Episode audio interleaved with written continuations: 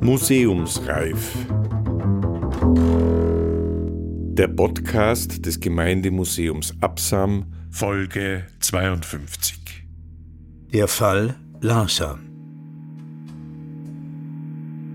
Paul Flora und keine Zweifel an der heilen Welt.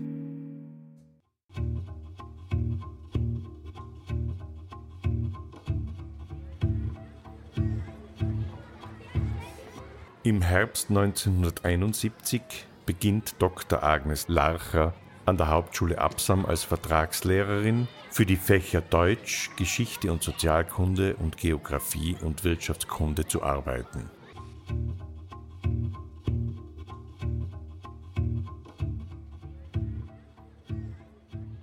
Am Samstag, 2. Juni 1973, verteilt Agnes Larcher das hektografierte Stück Stallerhof von Franz Xaver Krötz an ihre Schülerinnen der Klasse 4b. Am Montag, 4. Juni, wird sie vom Dienst suspendiert.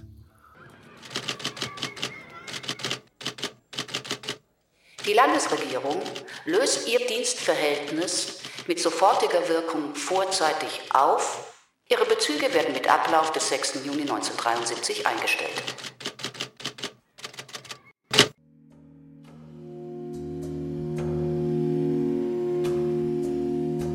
Ich würde da absolut sagen, dass es sehr viele gegeben hat, die ihr zugestimmt haben, die das auch ausgedrückt haben. Sie hat 4000 Unterschriften der Solidaritätserklärung von Lehrern gekriegt.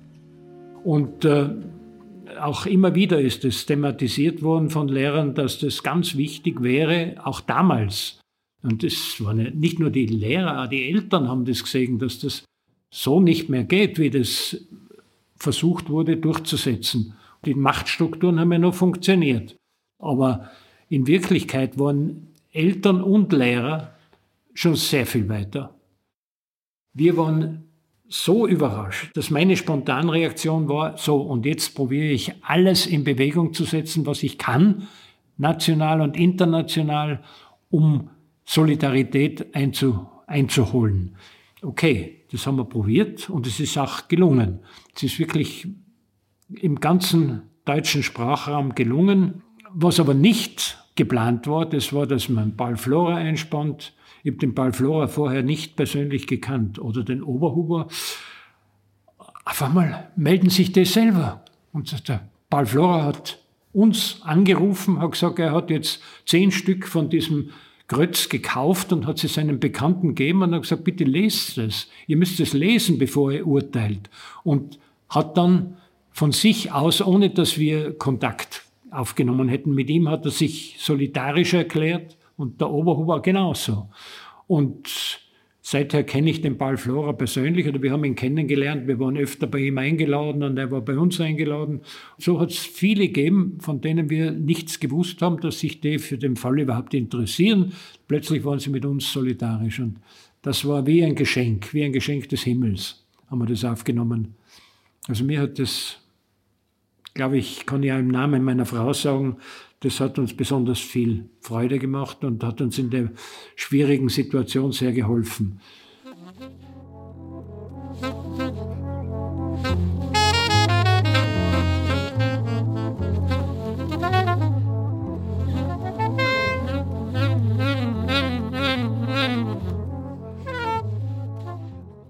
Am 12. Juli 1973 hatte Thomas Chorherr, streitbarer Chef des Innenpolitikressorts der konservativen Tageszeitung Die Presse, einen Leitartikel mit dem Titel Kinderverzahrer ideologisch verfasst.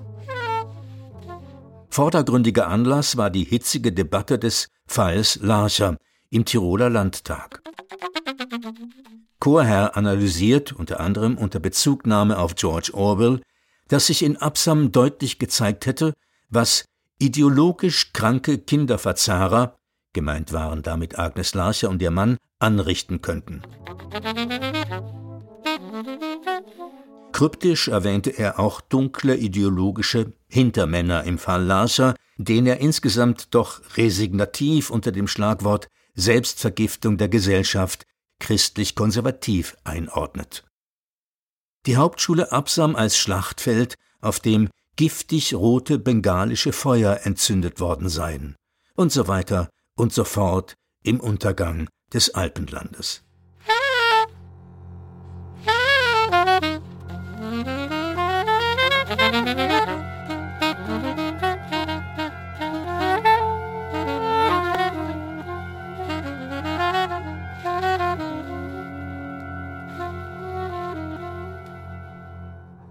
Paul Flora reagiert unmittelbar auf die Polemik des erzkonservativen katholischen Publizisten Chorherr mit einem langen Leserbrief an die Presse. Leserbrief von Paul Flora. Die Presse, 11. 12. August 1973. Sicherlich kein Anschlag auf Kinderseelen. Das hiesige tollpatschige Bauernstück, die Verfolgung der Agnes Larcher, habe ich erst verspätet und sporadisch wahrgenommen und erst neulich Gelegenheit gefunden, das ganze Dossier der diversen veröffentlichten Äußerungen einzusehen. Als einer, der das Kreuzstück vorher kannte, davon sehr beeindruckt war und auch als ein mit der Person, den Anschauungen der Frau Dr. Lacher gut bekannter und als alter Leser und Anhänger der Presse war ich traurig über die Rezensionen, die ihr Blatt besagtem Theater gewidmet hat, womit ich speziell den Leitartikel von Thomas Chorherr Kinderverzahrer ideologisch meine, den ich als ganz irrational und in Details sehr uninformiert empfinde. Frau Dr. Larcher ist gewiss eine katholische und konservative Person. Ich kann den Tatbestand, dass sie in der Schule Stallerhof lesen wollte, nicht als einen Anschlag auf die ihr anvertrauten Kinderseelen und auf das Abendland empfinden. Die Lehrerschaft und eine Minderheit der Eltern waren dagegen, und unter vernünftigen Menschen hätte sich die Sache wohl in einer halben Stunde regeln lassen.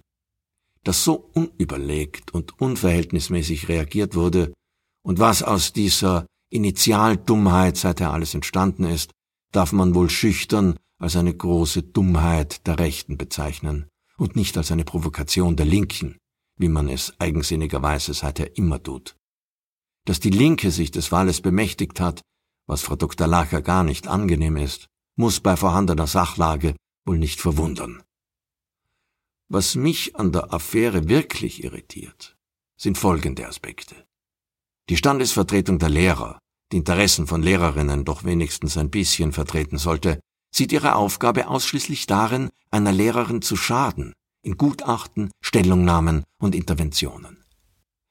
Die oberste Schulbehörde des Landes, die kirchlichen Stellen und ihre Publikationsorgane, die ÖVP und ihre Zeitungen sehen sich im Verlauf der ganzen Auseinandersetzung außerstande, mit dem leisesten Halbsatz den guten Willen und die moralische Integrität der Frau Dr. Lacher festzustellen. Gerade dies finde ich besonders abstoßend bei all diesen sich so selbstgerecht und christlich gerierenden Hütern der Moral und der Ordnung. Sehr deutlich zeigt sich hierzulande ja traditionelle Feindschaft gegenüber den Intellektuellen, den Gebildeten, den Aufgeklärten, gegenüber allen, die die leisesten Zweifel an der heilen Welt der Herz Jesu Gelöbnisse, Schützenjubiläen und des gesunden Landlebens haben. Man ersieht das unschwer aus sehr vielen geschriebenen und gesprochenen, sehr weitgehenden, oft sehr dummen und sehr präpotenten Äußerungen gegen die Universität, die Bildungswissenschaft, die Germanistik, die Dichtkunst, die fortschrittliche Theologie und deren Vertreter, etwa den ehemals angesehenen armen Pateraner und andere, weniger prominente, aber gleich verdächtige Sympathisanten der Frau Dr. Larcher. Es reden offensichtlich sehr viele Leute öffentlich und privat über etwas, wovon sie keine Ahnung haben. In vielen Gesprächen habe ich viele differenzierte, emotionale und abfällige Urteile über Krötzens Text gehört. Auf die bange Frage nach Kenntnis des Textes jedoch nur zwei bejahende Antworten erhalten können. Also ist es möglich, mit Hilfe einiger etwas krasser Zeilen eines ansonsten unbekannten Werkes verdreht man sie nur ein wenig und kommentiert sie nur ein bisschen seltsam, ein imaginäres Feindesheer von Kinderverzahrern, Pornographen und Antichristen hervorzuzaubern. Eben solche Aspekte finde ich besorgniserregend. Und eben gar nicht die Frau Dr. Larcher, die eine eigensinnige Pustertalerin ist, typisch für die Menschen jenes von mir geliebten Tales. Paul Flora, Innsbruck, liberal-konservativer Tiroler, Liebhaber des guten Bauerntheaters, Presseleser und Feind von einfältigen Intrigenstücken.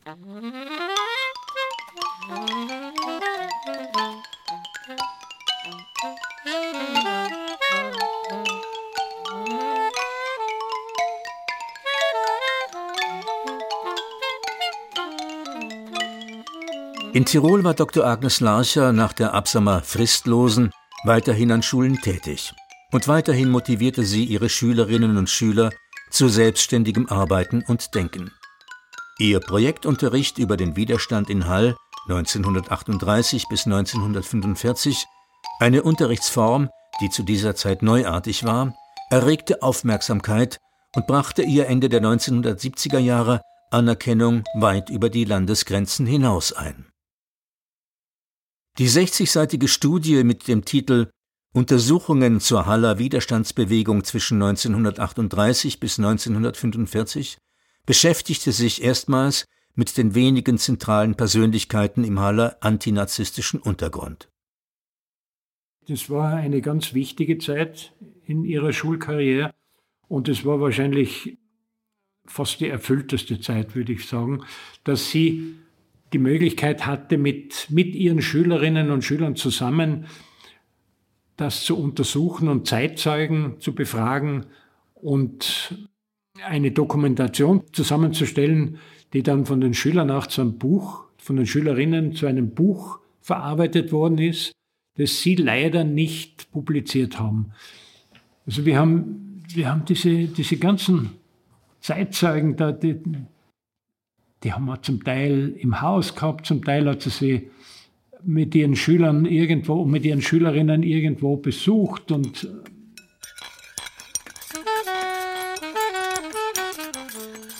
sind die unglaublichsten Sachen rausgekommen, zum Beispiel über das Fomperloch, dass, dass, da die, dass da die Widerstandsleute sich da drin versteckt haben und die Kriegsdienstverweigerer und dass sie ernährt worden sind von der Bevölkerung, dass die nicht verhungert sind da drin in diesem Fomperloch und dass das funktioniert hat. Über, und der Zwetkopf ist bei uns, der, der Arzt, ist bei uns gesessen und hat mit uns darüber ausführlich geredet und hat dann auch mit den Schülerinnen darüber geredet. Ganz interessanterweise der Kopf der Haller Widerstandsbewegung, das war der Schuster Haller. Und dessen, der, der ist gestorben. Seine Töchter, die haben gesagt, nein, darüber reden wir nicht. Die haben das verweigert. Die haben gesagt, irgendwann Schluss. Das reden wir. Wir wollen das nicht mehr wissen. Das hat sie ein bisschen deprimiert, muss ich sagen. Aber sie hat so viele andere Zeitzeugen gefunden, dass das noch nicht so schlimm war. Der Dosch, der Toni Dosch, der Lehrer, Kunstlehrer und Künstler, der hat ihr sehr viel erzählt. Und mit dem war sie eigentlich sehr gut. Und der war wirklich aktiv im Widerstand und hat ihr viel erzählt.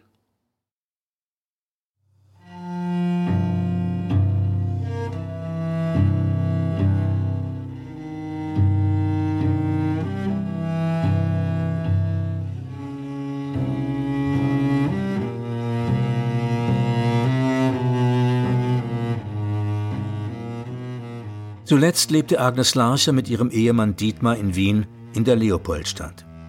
Über die Geschichte ihres Wohnhauses und seiner jüdischen BewohnerInnen schrieb sie ein Buch. Es führte dazu, dass am 8. Mai 2012 an dem Haus in der Ibsstraße eine Gedenktafel für die von den Nazis ermordeten BewohnerInnen angebracht wurde. Am 21. September 2012 starb Agnes Larcher in Wien.